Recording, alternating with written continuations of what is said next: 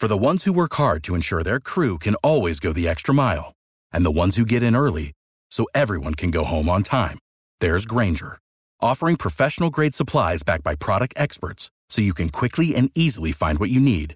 Plus, you can count on access to a committed team ready to go the extra mile for you.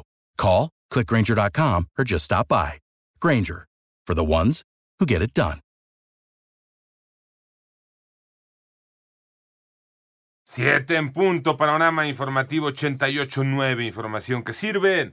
Yo soy Alejandro Villalbazo, Twitter, TikTok, arroba mm, Villalbazo 13. Miércoles 12 de julio, Iñaki Manero. Gracias. Sobre esto, en el panorama nacional, Zoé Robledo, el director general del Instituto Mexicano del Seguro Social, garantizó que habrá transparencia en las investigaciones que se realicen luego de la muerte de esta pequeñita de seis años prensada en un elevador del Hospital General de Zona 18 de Playa del Carmen, Quintana Roo.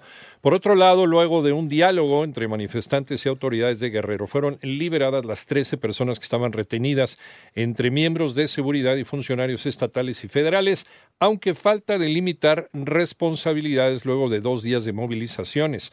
También fue reabierta la circulación en la autopista del Sol y fue devuelta la unidad blindada que se robaron de la policía estatal.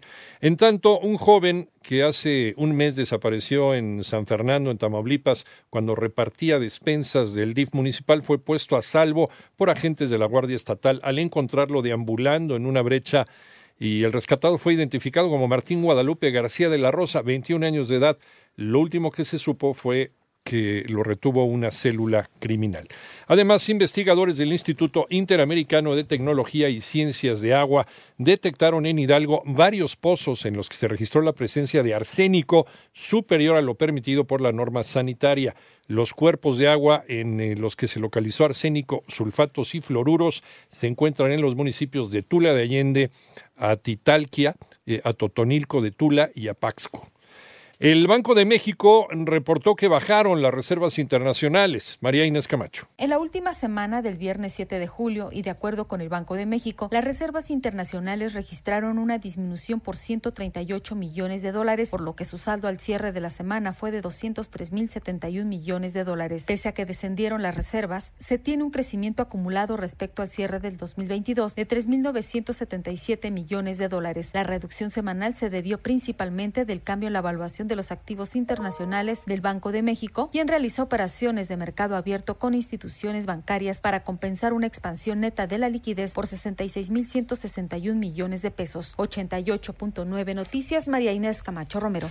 Autoridades iniciaron el operativo Vacaciones de Verano 2023. Ivonne Menchaca. Rutilio Escandón encabezaron el banderazo nacional del operativo Vacacional Verano 2023 que se realizó en el pueblo mágico de San Cristóbal de las Casas. Informó que durante esta temporada de verano que va del 12 de julio al 27 de agosto se prevé que 55 millones 400 mil turistas nacionales y extranjeros visiten los diferentes destinos de México. Dijo que se espera la llegada de 24 millones 344 mil turistas a hotel, 73% nacionales y 20 23% extranjeros. Esto es 6.6% más que en el mismo periodo vacacional de 2022 y prácticamente igual al de 2019. 88.9 Noticias, Ivonne Menchaca Sarmiento. Vámonos al panorama internacional. La familia mexicana que murió en un accidente aéreo en Nepal junto con el piloto cerca del monte Everest era del estado de Nuevo León, dijo el embajador de México en India, Federico Salas, y añadió que aún desconoce lo que provocó el desplome del helicóptero utilizado en este viaje, aunque tomó como referencia la opinión de las autoridades que indicaron que el clima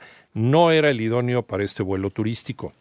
Por otro lado, el ejército de Corea del Sur informó que las Fuerzas Armadas de Corea del Norte dispararon un misil balístico no identificado luego de que hace dos días Pyongyang, la capital de Corea del Norte, amenazara con derribar aviones de espionaje estadounidenses que violaran su espacio aéreo. Se desconoce si el misil logró caer sobre el mar de Japón.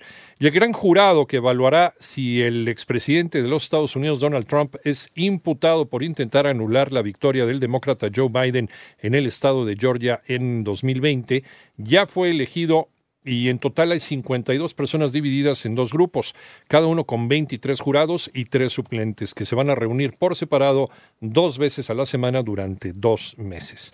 Además fue liberada en California Leslie Van Houten, ex miembro de la familia Manson, del culto de Charles Manson, condenada por el asesinato del empresario eh, Leno LaBianca y su esposa Rosemary en el multihomicidio de agosto de 1969, en el que también fue asesinada la actriz Sharon Tate y el actor Sal Mineo. Panorama informativo.